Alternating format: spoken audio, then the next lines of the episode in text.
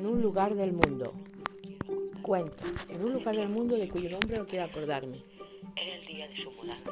Hacía tiempo que vivía una pareja y era el día de su mudanza. Uno de los dos miembros de la pareja sentía de un modo especial el tener que abandonar el lugar.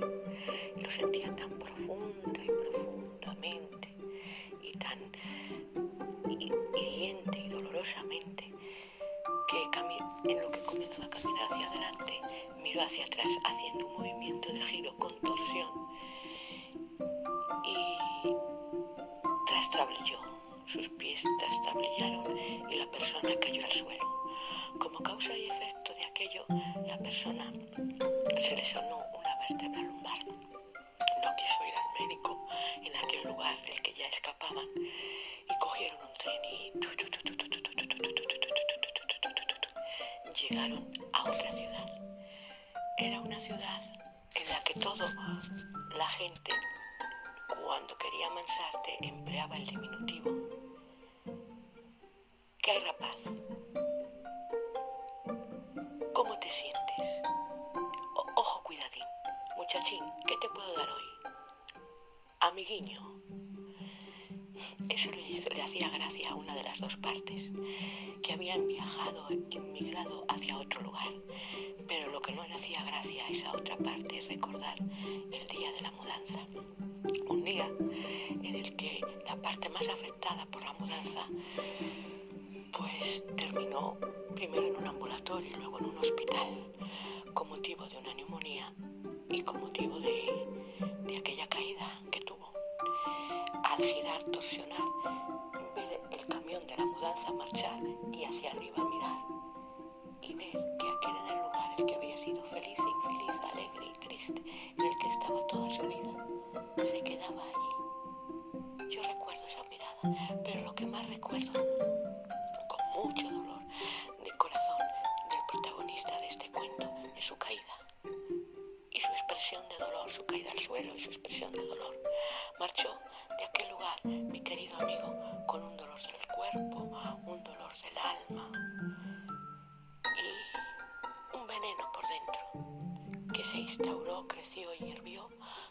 de su cuerpo durante muchos, muchos años.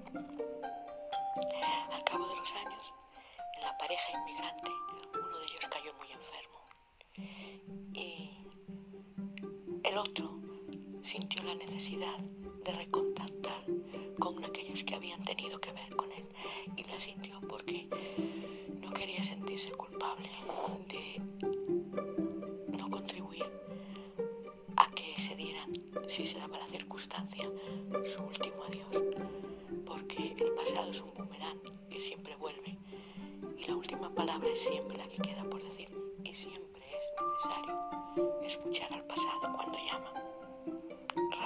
qué es necesario escuchar al pasado cuando llama? Pues una muy sencilla. Nadie es perfecto. Quien sea perfecto o se sienta perfecto, que levante la mano, que desde aquí le doy un aplauso. Y todo, todo el mundo, hasta la persona que les está hablando, comete errores. Los mayores errores que solemos cometer los especímenes humanos son el prejuzgar, etiquetar, sentenciar, reinterpretar lo que otro dice, por hecho que una persona no es capaz de, cuando sí lo es, o simplemente no preguntar a la persona qué es lo que piensa y siente. Somos tan cobardes, tan cobardes que preferimos dibujar una imagen de la personalidad de una persona a preguntar a esa persona si realmente es como nosotros la vemos y si lo que dice, lo que dice es realmente por lo que nosotros estamos pensando. Al ser humano imperfecto le es más fácil pensar que lo que otro está diciendo tiene que ver con lo que él está pensando. Le es más fácil eso que preguntarle, oye, eso exactamente, ¿qué es lo que quieres decir cuando dices lo que estás contando? ¿Cuántos valientes en el mundo se atreven a preguntar esto? Yo diría que muy pocos, o casi ninguno. Los poquitos que han aprendido a ser asertivos, asertividad. Expresión de una sana autoestima, libro de Olga Castanier,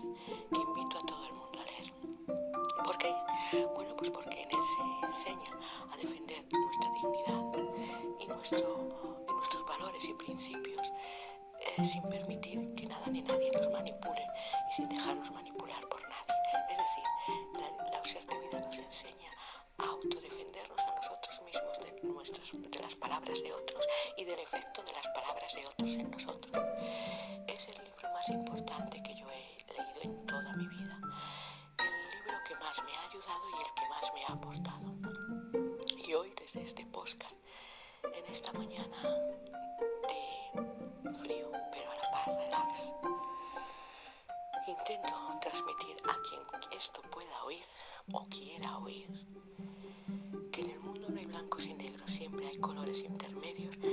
nadie es perfecto y puesto que nadie, ni, yo estoy hablando, soy perfecta, nadie tiene el derecho de juzgar a nadie y hacer generalizaciones no lo tiene ni profesional, ni lo tiene no lo tiene ni según la ética profesional, ni lo tiene según la moral profesional, social. Perdón, la ética es profesional, la moral es social. Entonces nadie tiene derecho a juzgar ni ética ni moralmente a nadie. Sin embargo, constantemente la sociedad humana lo hace. Prefiere sentenciar y hacer generalizaciones del tipo, no tengo que escuchar a mi pasado, porque mi pasado me va a contar siempre lo mismo.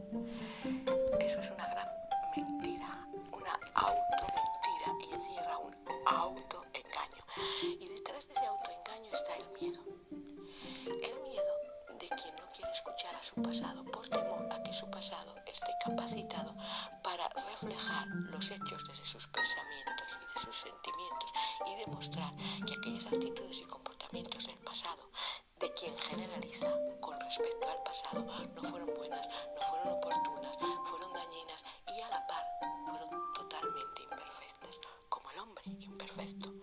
Y por lo tanto, la gente no quiere asumir normalmente su parte de responsabilidad de los hechos que suceden en la vida.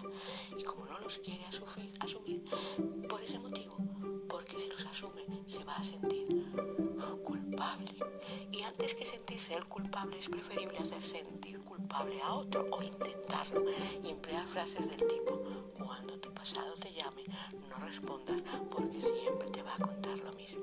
Las dos partes de la frase, desde el punto de vista lógico, son ilógicas. Cuando tu pasado te llame, el pasado lo llama. En primer lugar, el pasado vuelve como el boomerang, como el aire, aires del norte, aires del sur, que circundan y pasado vuelve como los boomerang australianos, pues igual. Y en cuanto a la sugerencia o consejo de no escuchar al pasado porque siempre tiene que contar lo mismo, es solo es una generalización siempre que encierra como toda generalización una mentira.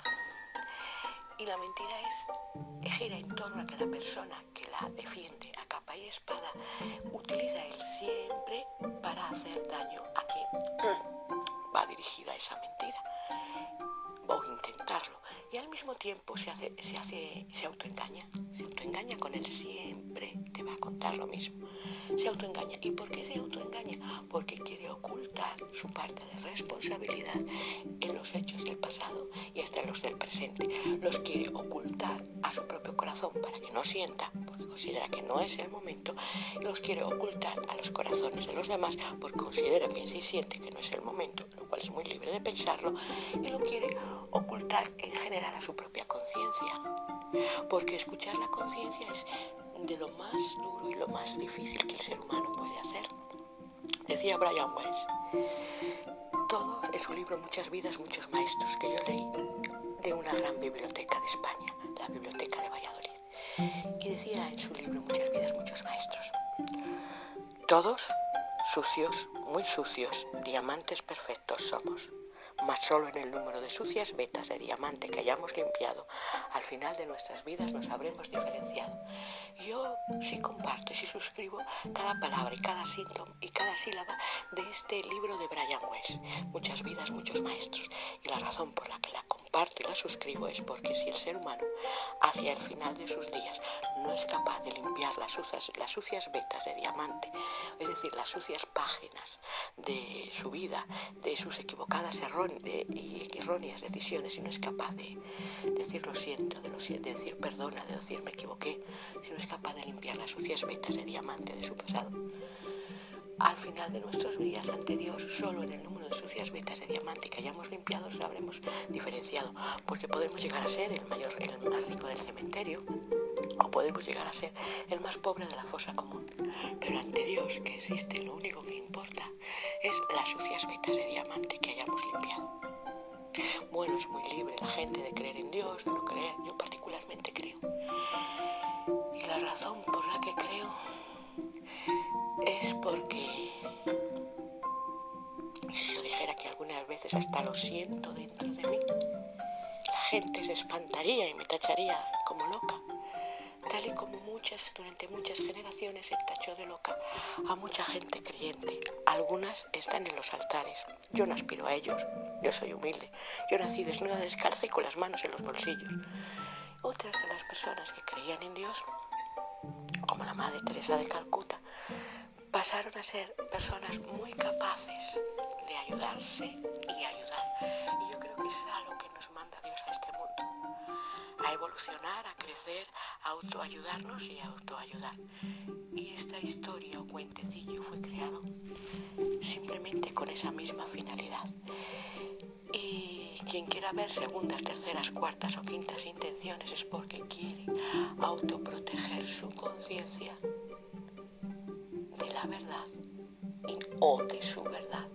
Una verdad que ha tejido y dibujado a su medida, a su gusto y a su antojo, para no sentir dolor, rabia, impotencia o culpa sobre sus hombros. Y señores, cualquier parecido con la realidad no existe en esta mi verdad. Saludos.